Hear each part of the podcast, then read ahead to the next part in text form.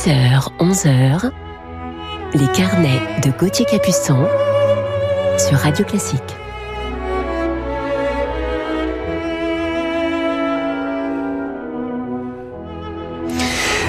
Bonjour à toutes et à tous et bienvenue sur Radio Classique en ce samedi 29 février. Et oui, il y a un 29 février cette année. Je suis heureux de vous retrouver en ce samedi matin pour partager avec vous mes carnets musicaux et vous présenter mon coup de cœur du jour. Alors aujourd'hui, je vous propose une petite balade musicale au 19e avec Chopin, Mendelssohn, mais aussi Bizet, Strauss. Et puis en fin d'émission, je vous dévoilerai mon coup de cœur du jour qui sera un instrumentiste aujourd'hui un très grand altiste, tant par la taille que par le talent. Je ne vous en dis pas plus pour le moment, place à la musique tout de suite et commençons avec Mendelssohn.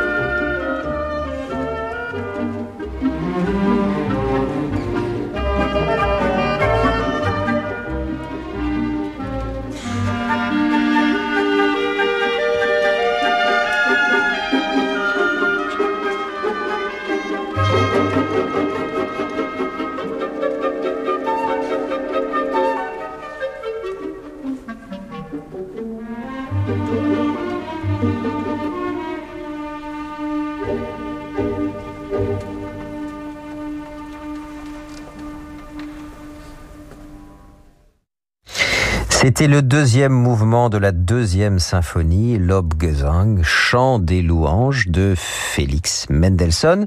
Wolfgang Savalich dirigeait l'orchestre philharmonique Alors cette symphonia instrumentale est plutôt une symphonie cantate. Elle y fait intervenir des solistes vocaux ainsi qu'un chœur à la manière de la neuvième symphonie de Beethoven. Celle de Mendelssohn fut composée quelques années plus tard, entre 1838 et 1840, alors que celle de Beethoven date de 1822. On peut donc imaginer son influence. Cette symphonie fut créée en 1840 par pas moins de 500 chanteurs et instrumentistes et dirigée par le compositeur lui-même. Et ceci, c'était à l'occasion du 400e anniversaire de l'invention de l'imprimerie par Gutenberg. Schumann dira de cette création qu'elle fut un immense succès. Continuons notre voyage romantique avec cette ballade de Chopin.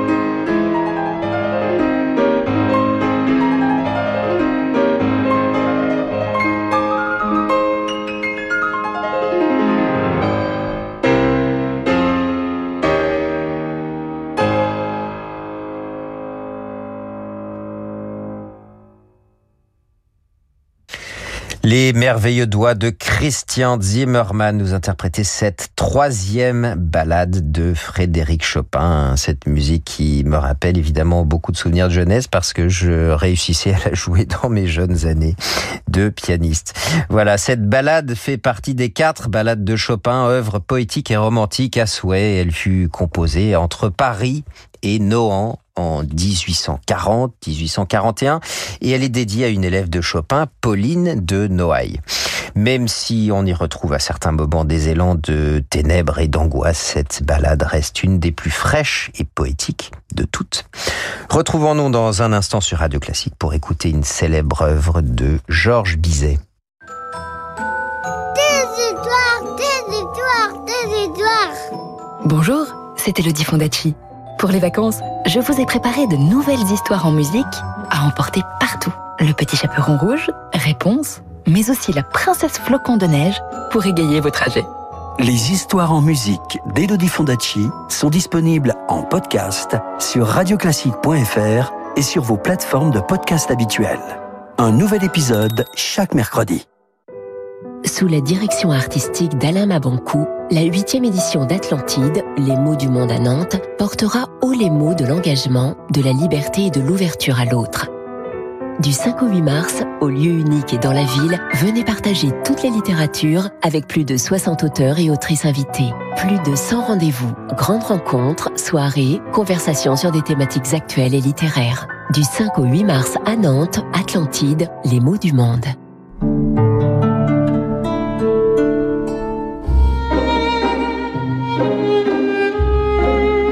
Vous écoutez un extrait d'Incantation, le nouvel album de Virgile Boutelli-Staft.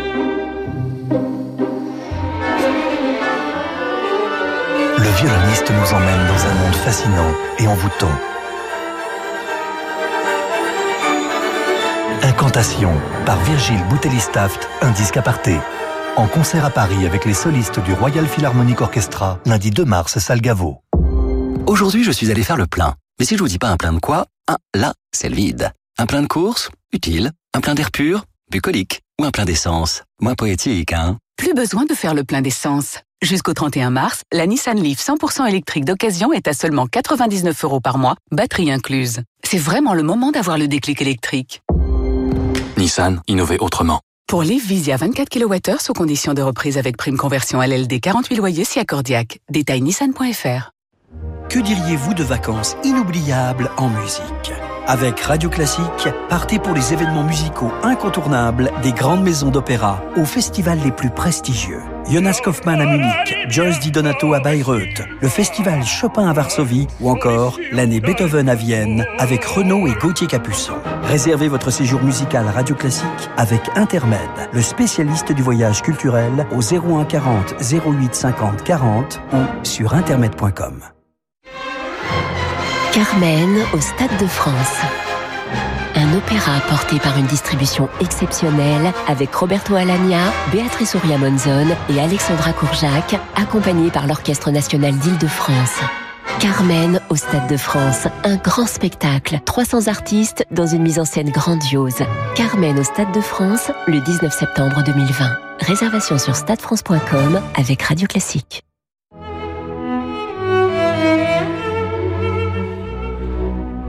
Restez avec nous sur Radio Classique pour la suite de nos carnets.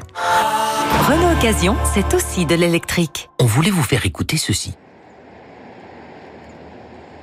Ce silence vous est offert par Renault Zoé d'occasion. 100% électrique, silencieuse et accessible à partir de 59 euros par mois, hors location de batterie. Tout le monde va passer à l'électrique. Zoé Life, 3 ans, 25 000 km, LLD 37 mois, premier loyer de 3100 euros ramené à 600 euros après déduction prime à la conversion. Si Accordiac offre sous condition de mise au rebut valable jusqu'au 30 juin 2020. Pour Renault.fr. Radio Classique et votre journée devient plus belle.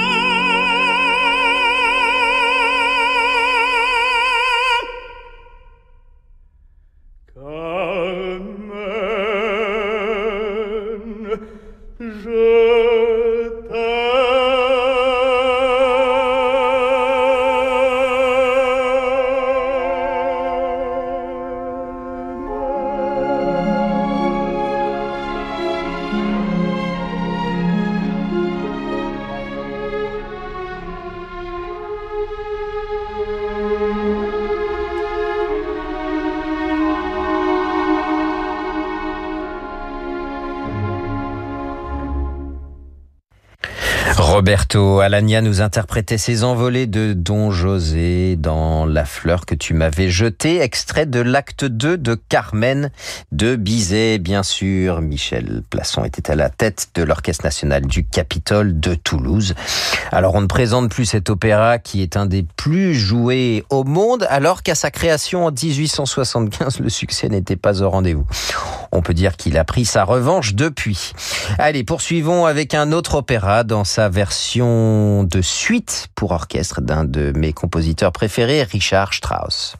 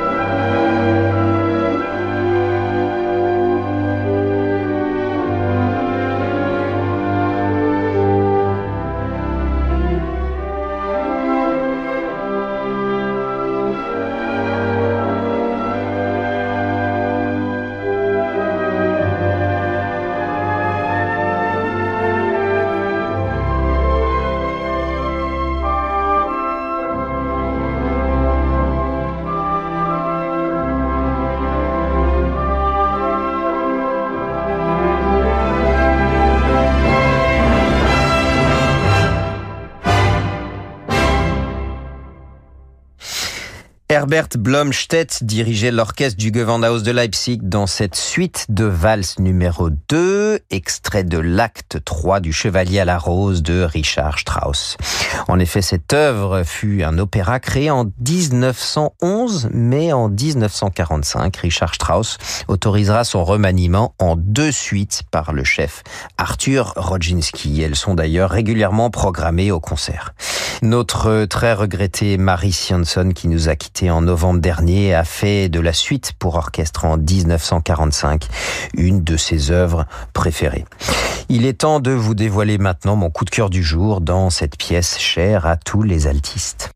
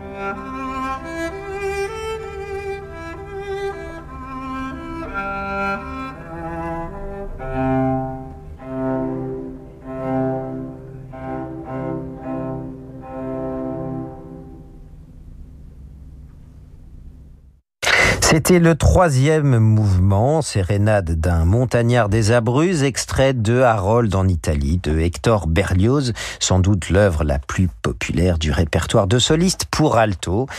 Peut-être vous souvenez-vous d'ailleurs de cette anecdote de Paganini qui vient d'acheter un alto de Stradivarius et qui demande à Berlioz d'explorer cet instrument. Et voilà donc ce Harold en Italie. Enfin, trêve de suspense, notre coup de cœur du jour, c'est le grand altiste français Gérard Cosset.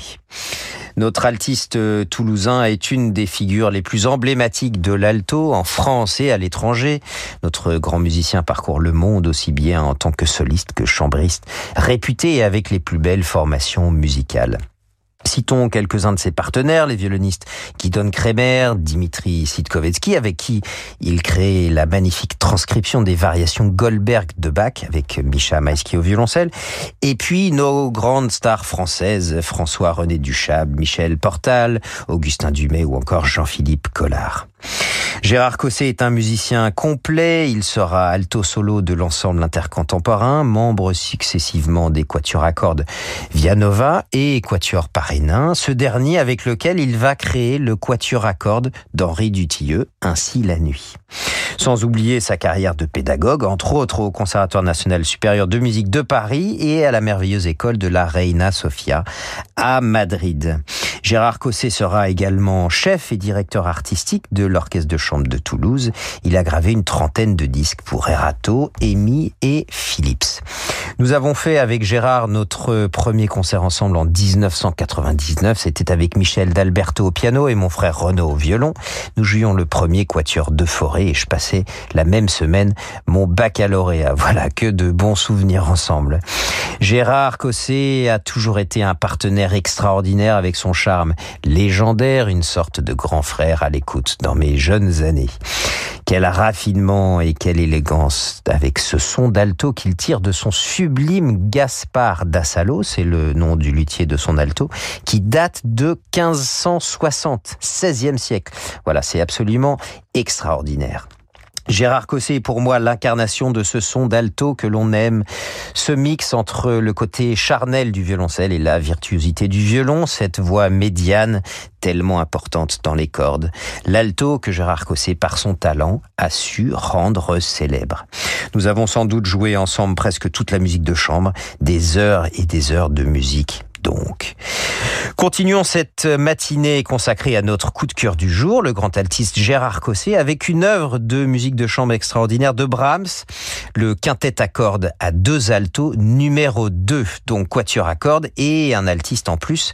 Ici, le troisième mouvement, Gérard Cosset est en compagnie de l'extraordinaire quatuor Hagen. Ils se connaissent depuis de nombreuses années, ont exploré le répertoire ensemble, et nous les retrouvons dans Brahms pour notre plus grand plaisir.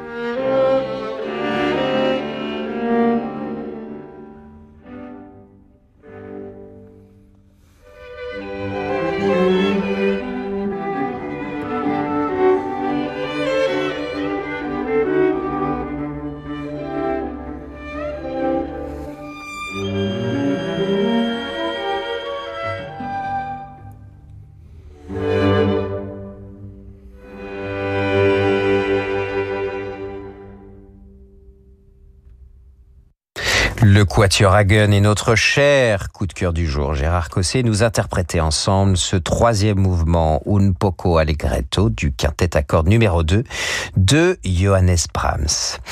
Pour clore notre matinée avec notre coup de cœur du jour, Gérard Cossé, écoutons-le maintenant dans une pièce, célèbre pièce de Mozart.